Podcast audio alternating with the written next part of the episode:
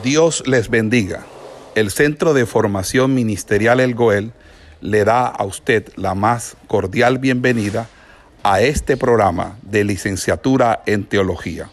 Hoy con la asignatura correspondiente a nuestro pensum académico.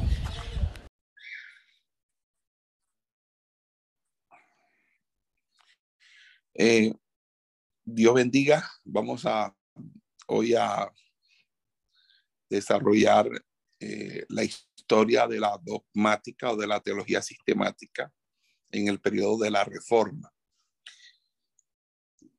La teología de la Reforma se caracterizó por la importancia especial concedida a la absoluta autoridad normativa de la escritura, lo que se denomina el principio de la sola escritura, pero también por el intenso énfasis puesto sobre la doctrina de la justificación única mediante la fe, que es la doctrina de la justificación por la fe o la sola gracia.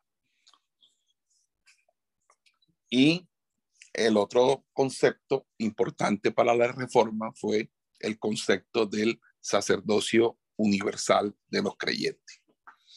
En ese orden de ideas, tendríamos que eh,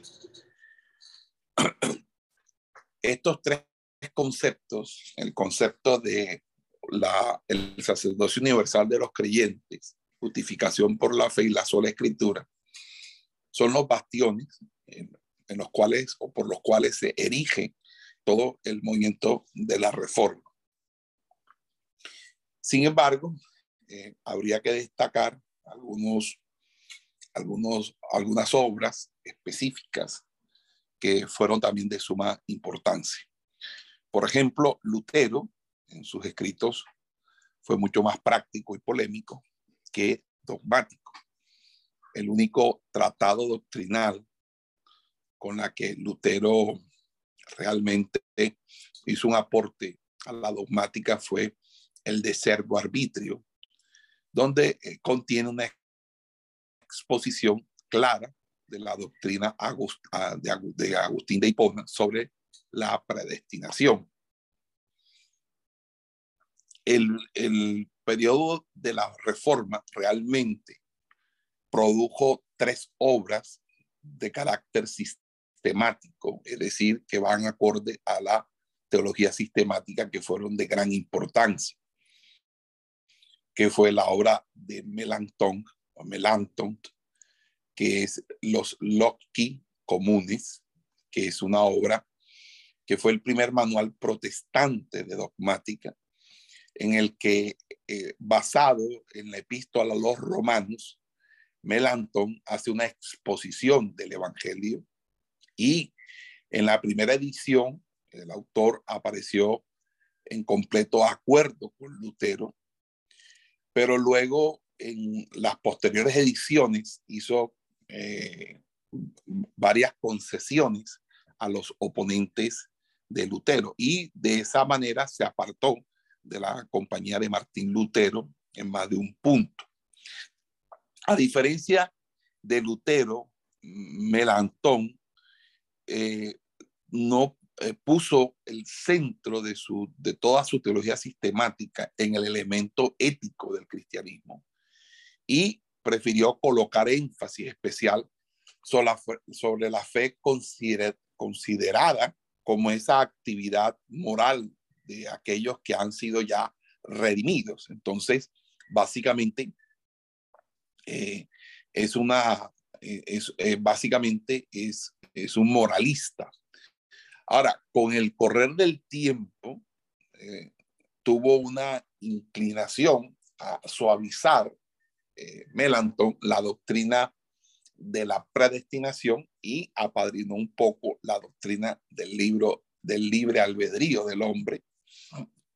Y en ese sentido, eh, eh, fue influenciado poderosamente por la enseñanza de Erasmo de Rotterdam, que fue otro, otro, otro gran personaje dentro de este tema de la reforma. También Melanchthon hizo concesiones a Calvino en su cristología y en la doctrina de la cena del Señor.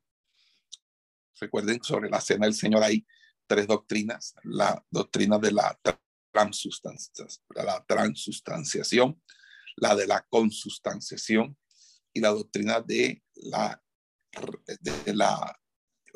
espiritualización, que es la doctrina calvinista. Eh, la de consustanciación es la doctrina de Lutero y la transustanciación es la de la Iglesia Católica tradicional. Bueno, entonces eh, podríamos decirlo que eh, la postura de este hombre fue entre como una posición media, una posición intermedia entre la postura de Lutero y Calvino. El otro autor o la otra obra de otro autor que se destaca en la reforma es el Comentarios de Vera et Falsa Religión, que es de Zwinglo. Ese comentario de la verdadera y falsa religión es obra de este reformador suizo que hace una, una exposición sistemática de la fe reformada y contiene los elementos fundamentales de la fe reformada y eh, no acentúa Zwinglo como Lutero la doctrina de la justificación por la fe como superior a todas las otras, sino la, más bien eh, la absoluta soberanía de Dios y la dependencia del hombre. Y tienen que recordar que la predestinación descansa precisamente en la, en la sobredimensión de la soberanía de Dios eh, frente al tema de la justicia de Dios y al tema de la misericordia del Señor. Por eso eh, él va a hablar de la predestinación, él va a hablar acerca de la doble predestinación, pero lo va a hacer un poco más suave que lo que va a hacer Calvino y los seguidores de Calvino. Ok. Y eh, en la doctrina de la cena del Señor eh, es muy, muy análogo su concepto al concepto espiritual de Calvino, apartándose del concepto de la consustanciación de Martín Lutero y de la transustanciación obvia de la Iglesia Católica. Luego tenemos pues a Calvino, que desarrolla un, una obra que es Institución de la Religión Cristiana. Es un documento, es una obra que yo recomiendo que todos deberíamos leerla. Es decir, es una, es una obra que sería importante que ustedes la leyeran eh, antes de que llegáramos al punto de esta, de esta de este programa de estudio de, de revisar a Calvino, porque vamos a llegar un momento en un semestre que vamos a ver a Calvino y a Lutero. Y vamos a estudiar esa obra, obviamente. Pero es muy bueno leer la obra de la institución de la religión cristiana o Institutio Christiani Religión, porque es la obra magna de de Juan Calvino, y es un comentario que según la crítica es mucho, es mucho más profundo y mucho más avanzado que el comentario de Zwingli. Este texto, la institución de la religión cristiana, consiste principalmente en cuatro libros, eh, de los cuales los primeros tres siguen el orden trinitario. Es decir, uno habla del Padre, el otro habla del Hijo y el otro del Espíritu Santo, pero el cuarto va a tratar de la iglesia y de los sacramentos. Entonces, cuatro tomos, cuatro libros, cuatro temas principales. El pensamiento central que domina toda la obra es el de la soberanía absoluta de Dios a través de la exposición completa de este concepto, todo lo va a llevar a, Calvino a sustentar su doctrina de la predestinación. También Calvino desarrolla en este texto todo lo relacionado con la doctrina y la ética cristiana. Y esta obra de Calvino eh, es una obra que es de un pensamiento claro, es una obra bien escrita, es muy entendible, entendible, aunque no estemos totalmente de acuerdo con todo lo que dice allí, pero tenemos que decir que está, tiene una buena caligrafía, tiene una buena escritura, es decir, los pensamientos están bien escritos, hay, los pensamientos son muy claros y sería bueno que le hicieran una lectura o esperar a que en, en, próximo semestre estemos viendo este autor. Entonces, eh, es sin lugar a dudas esta la obra más importante eh, eh, de, la, de todo lo que de todo lo que cabe en, en el periodo de la reforma y es también uno de los textos más leídos por, por obviamente por los reformados. Luego eh, de todo esto, eh, de toda esta, de todo este desarrollo teológico interesante de la reforma, eh, se dio luego de ese siglo XVI un siglo bastante polémico, porque eh, de una manera u otra, la, el tema eh, se, se, engrandeció porque ya la, las iglesias reformadas o las iglesias de la reforma, y aquí sí quisiera como, como hacer una aclaración. El término reformado es un término que lo asumieron los calvinistas como, como de ellos o como, o como propio de ellos como algo que les pertenece. Pero realmente o originalmente el término reformado eh, eh, hace referencia a aquellos eh, que no estaban de acuerdo con el catolicismo o con la tradición católica y creían en, que verdaderamente debía haber un despertar espiritual motivado obviamente por volvernos al, al texto de las escrituras y no a la tradición. Entonces, en ese orden de ideas, eh, en ese siglo XVI, eh, se desarrollan textos como el pastor reformado. Y el pastor reformado, pues no consiste en un pastor calvinista, sino en un hombre que, que se aparta de Roma, se aparta de la tradición católica y desarrolla, obviamente, un, este, un modelo bíblico, tanto en su ministerio como en el desarrollo de la vida pública y privada, como también de la predicación.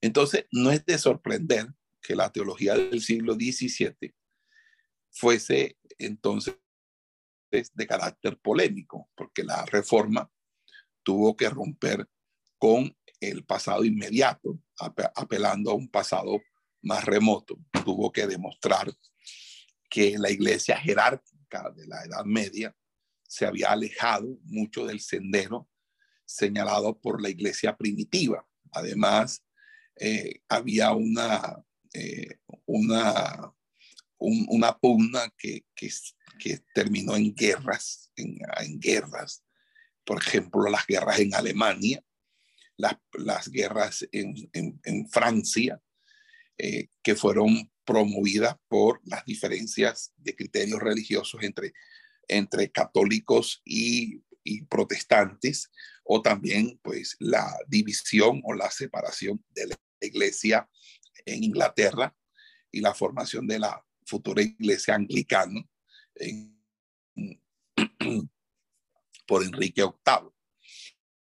Entonces, eh, en este, en este proceso tan convulsivo, eh, donde también habían opiniones divergentes en las mismas iglesias, eh, se empezaron a desarrollar las llamadas confesiones de fe o los catecismos, que eran como que cada denominación que tenía una opinión diferente a otra denominación o ese fraccionamiento que se dio estuviera mediada por unas confesiones en las que cada grupo eh, religioso asumía sus posturas y sus doctrinas frente a los temas de la teología sistemática, entendiendo eh, eh, los temas de la teología sistemática conforme a, este, a, las, a las grandes temáticas propias de ella, como la doctrina de Dios, la doctrina de la iglesia, y para ustedes contar.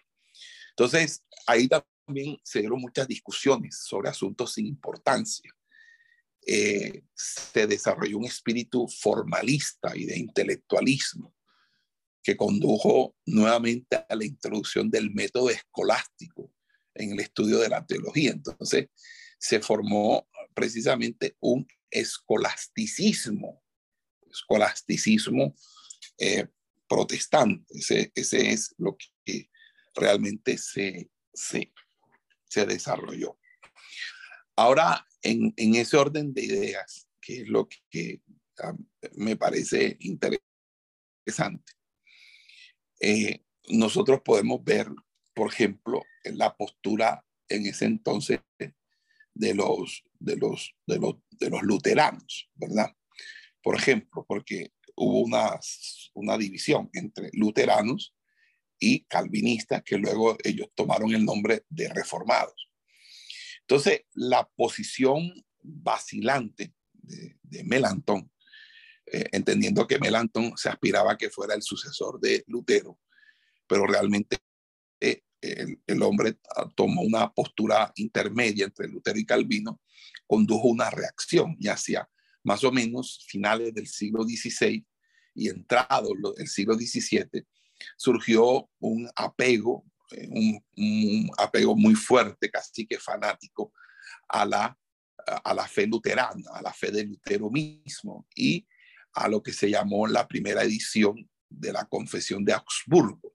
La Confesión de Augsburgo, anotenla, búsquense qué es la Confesión de Augsburgo. Eh, confesión de Augsburgo.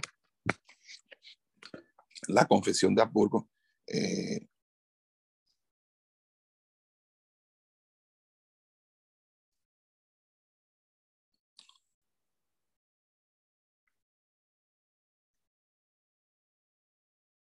Confesión de Habsburgo. ¿Ok? Eh, se lo anoté ahí en la, en la, en el chat. Eh, en, en, esta, eh, en esta confesión de fe este, está todo el desarrollo de la fe luterana. ¿ok? Entonces, los luteranos tuvieron representantes muy buenos, como el caso de Hutter y de Juan Gerard. Eh, Juan Gerard es reconocido como el más grande de, los, de todos los teólogos luteranos. Él escribe un libro que se llama Loci Communis Theologici. Es una obra de un gran desarrollo eh, filosófico, pero también de un arreglo sistemático de su contenido. Y en ese orden de ideas, este autor, Juan Gerard, se convirtió pues en un, un célebre autor citado por el, el, común del luteranismo. También eh, hubo otra situación, como el caso de otro autor llamado Calisto, que eh, se opuso a, esa actitud eh fanática o actitud fuerte o extremista del luteranismo y insistió en que se volviera al credo de los apóstoles y a la doctrina de los primeros cinco siglos. Y obviamente eh, eh, quería seguir un poco más la teología de Melanchthon. Sin embargo, eh, ese movimiento de Calistino o de Calisto encontró una, una, una violenta oposición, ¿verdad? Y eh, allí se dio una serie de, eh, de luchas internas dentro del mismo luteranismo Y eso conllevó a que la, la, persona que se lo puso a Calisto fuera alguien llamado Calobio, que era alguien eh, devoto de la estricta posición luterana y, un hombre sabio de, un gran saber enciclopédico. Y eh, escribe un texto de 12 volúmenes donde hace una exposición cuidadosa de la fe luterana ortodoxa y se le conoce ese nombre como Sistema Locorum Theologicorum, que es el sistema eh, de, teología o teológico. Y en ese sentido, pues podríamos destacar a este último como parte de ese, de ese periodo que es el periodo del escolasticismo, pero ya en la parte de los luteranos. ¿Qué sucede eh, mientras está pasando todo esto entre los luteranos? Bueno, está también el desarrollo de los reformados. Eh, ¿Qué pasa con los reformados? Bueno, las diferencias de opinión no se escaparon del mundo de los calvinistas.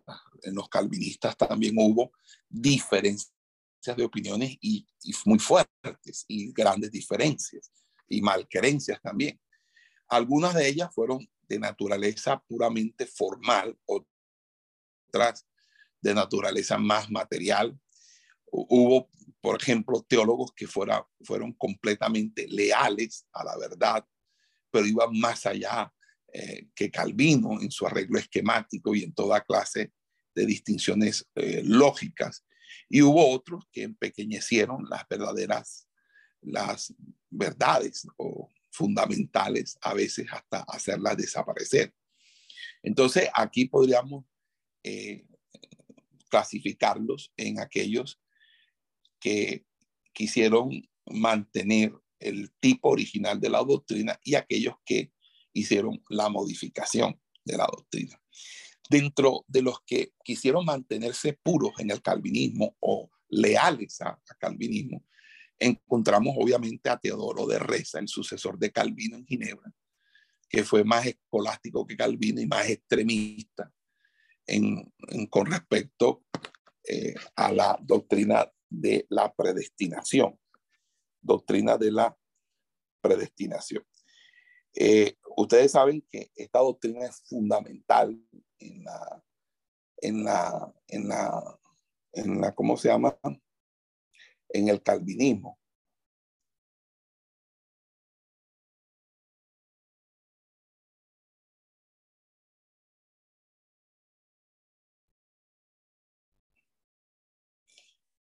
Y también voy a, colocarles otro. Era que él era muy, muy fuerte en otra doctrina propia del, del, calvinismo y es el supralazariano, el supralapsariano o supralapsarianismo. ¿Qué es el supralapsarianismo y el infralapsarianismo? Eh, pareciera que fueran algo de poca monta, pero estas palabras representan dos posturas sostenidas por personas que tienen una postura calvinista acerca de la predestinación, que Dios elige a personas de forma incondicional para la salvación. Estas dos palabras, el supra y el infra, se, refieren a dos maneras de concebir el orden del decreto divino, el plan eterno de Dios, acerca de la predestinación. Entonces, como son dos maneras de entender la relación entre la decisión que Dios tomó de predestinar a personas para salvación o perdición y la de permitir la caída. Entonces, fíjense que supra significa sobre, infra debajo y lapsum caída. Entonces, la cuestión a responder es esta, eh, es sobre la decisión divina de predestinar. ¿Precede o sucede a la decisión de permitir la caída? Si precede, supra, y si sucede, junto a la decisión de permitir la caída. Entonces ahí empieza un, una, un debate entre infralapsarianismo y supralapsarianismo, que se da todavía en nuestros tiempos porque uno de pronto desconoce que eso tiene nombre, pero las personas sí se preguntan si la caída, si Dios sabía que el hombre iba a pecar, ¿por qué lo creó? O si Dios sabía que el hombre iba a caer, ¿por qué no lo evitó? ¿Por qué lo permitió? Y si lo permitió porque a la postre lo iba a salvar, entonces la predestinación operó previo al momento de la caída como un plan eterno o si realmente el, el, el, plan, el, la predestinación se da a partir del momento mismo de la caída. Entonces, ahí hay una diferencia entre lo que se denomina el supralapsariano, el supralapsarianismo, y el infralapsarianismo. Entonces, yo voy a escribirle el, el, el título, el nombre para que no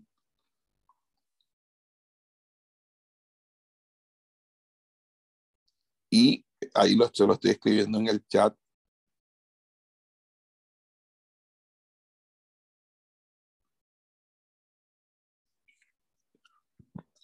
supralapsarianismo e infralapsarianismo. Entonces, ahí es donde nos damos cuenta que eh, este, el, el, Teodoro eh, de Reza es, terminó siendo más extremista o más fuerte que el mismo Calvino.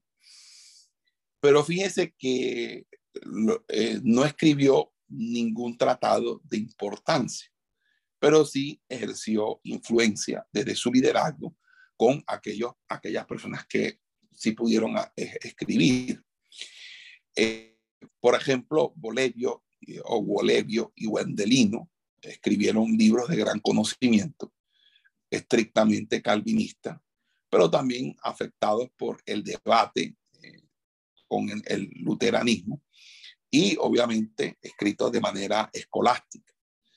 También hay otros autores que pues sus nombres son de poca importancia de pronto para el estudio que nosotros vamos a desarrollar.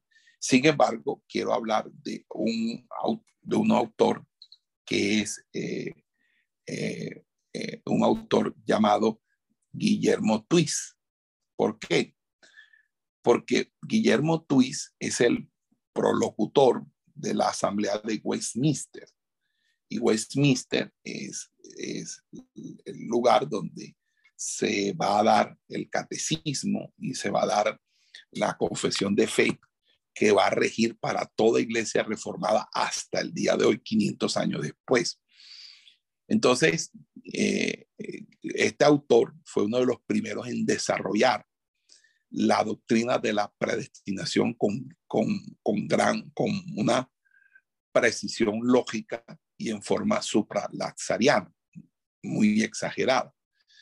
Y eh, lo hace de una manera muy especulativa y proporciona los mejores ejemplos de la aplicación inexorable del pensamiento básico del supralaxarianismo en la doctrina reformada. En pocas palabras, eh, es el que trae los, los, los, argumentos y el marco teórico en, en, procura de la apologética de la defensa de la predestinación. Entonces, cuando, cuando tú lees a Guillermo Tuice, Guillermo Tuice es el autor básico para que todos los ejemplos que un, un, reformado te coloca en la defensa, pues son extraídos, enseñados y explicados a partir de los textos o el texto de Guillermo Twist y obviamente de las conferencias que han dado, eh, que, dieron Teodoro Reza y Calvino, entre otros, y Olevio y Wendelin.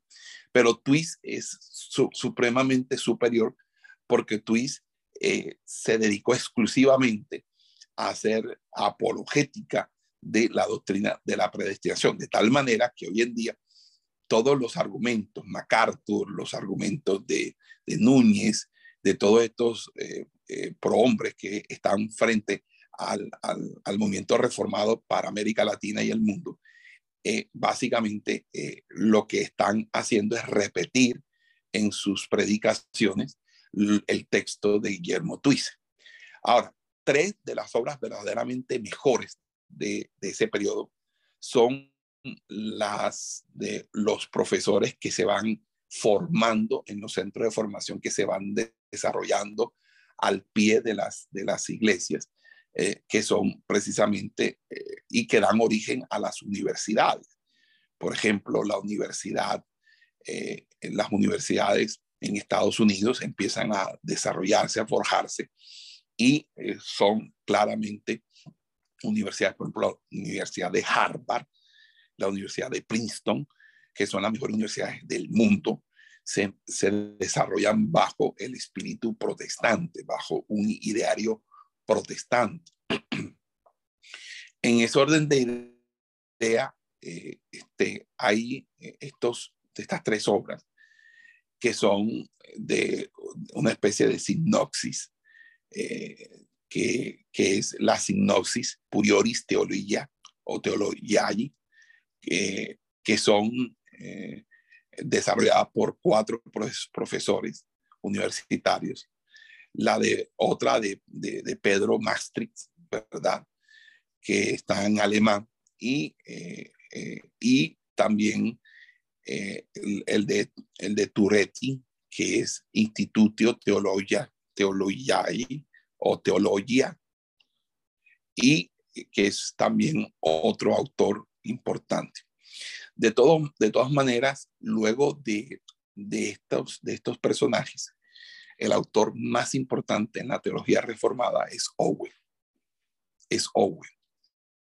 Y Owen es buenísimo, es excelente. Yo estuve leyendo varios libros de Owen y Owen, eh, eh, a pesar de ser una persona que desarrolla la doctrina de la predestinación, tiene muy buenos puntos en los otros temas de la teología sistemática. ¿Quiénes fueron el otro bando? El bando que consideró la necesidad de, una modificación de la doctrina reformada.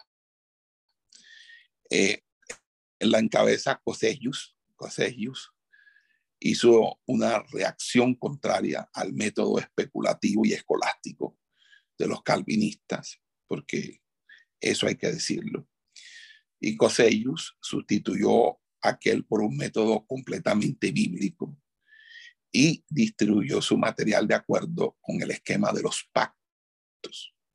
Es decir, su posición representó no solo una divergencia formal, sino prácticamente una separación de la tradicional teología reformada y entró cada vez más en la liga con el cartesianismo, ¿verdad? Eh, no, su verdadera, su verdadera novedad no fue eh, la doctrina del pacto, porque ya esta se había, eh, se encontraba en otras obras, como la misma obra de Zwinglio, sino fue el llamado método federalista. Ese método federalista cambió la dogmática en, eh, en, la teología bíblica, convirtiéndolo de este modo en una disciplina histórica. O sea, su método fue antropológico más que teológico.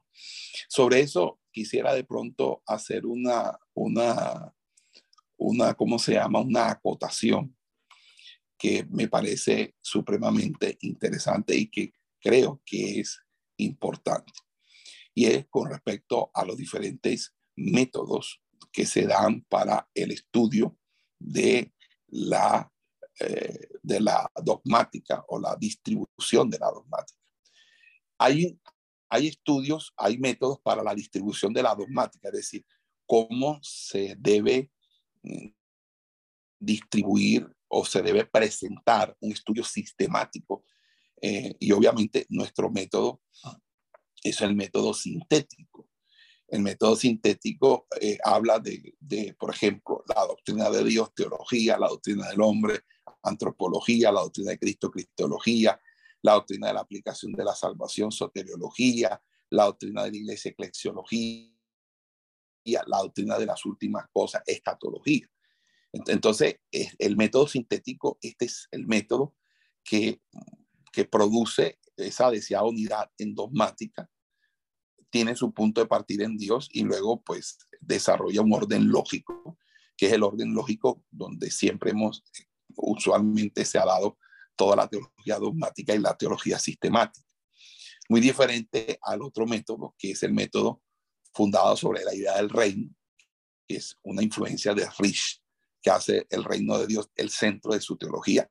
El reino es un tema, es un tema bíblico y podría decir que es un tema teológico, pero no es lo, es, no es el, eh, lo fundamental. Yo creo que lo fundamental realmente es Cristo. O sea, debemos nosotros, amparados en, en, en, en la, a partir de Cristo, cualquier construcción que queramos hacer metodológica de la doctrina, inclusive de la enseñanza al interior de la iglesia, porque toda la, carrera discipular y la carrera de formación debe ser completamente cristocéntrica, porque de una manera u otra eh, es, es el fundamento. Sin embargo, esta escuela realmente hace una división basada en entonces, por ejemplo, habla del rey supremo, que ve como que la tía. Habla del hombre o el sujeto del reino, que es la antropología. El fundador del reino, la cristología. Y la redención o la para ser salvo, es decir, o, para ser parte del reino, que es la soteriología, ¿verdad? Eh, objetiva y la soteriología subjetiva, que es redención o ser salvo para el reino y el camino de la salvación o constituidos para el reino, que es soteriología subjetiva. Y obviamente la iglesia, que es la escuela de preparación del reino, que es eclesiología, y la consumación del reino, que es catología. Nosotros tenemos un discipulado que se llama el reino, eh, el reino ha llegado. Ah, el reino ahora ha llegado. Pero ese, ese, ese no tiene como fundamento la influencia de Rich porque la idea de Ritz es la construcción de una teología sistemática basada en la idea del reino. Nosotros estamos hablando del reino como la enseñanza central de Jesucristo. Por eso, conociendo el reino, habla de los rudimentos de la doctrina. Creciendo, habla de la perspectiva de formación del carácter amparada en la enseñanza de Cristo, basada en la narrativa de las parábolas en la narrativa de los encuentros personales que tiene Jesús con diferentes personajes en los cuatro evangelios. Y obviamente habla acerca de las enseñanzas proféticas y apostólicas para la formación del carácter del, ciudadano del reino.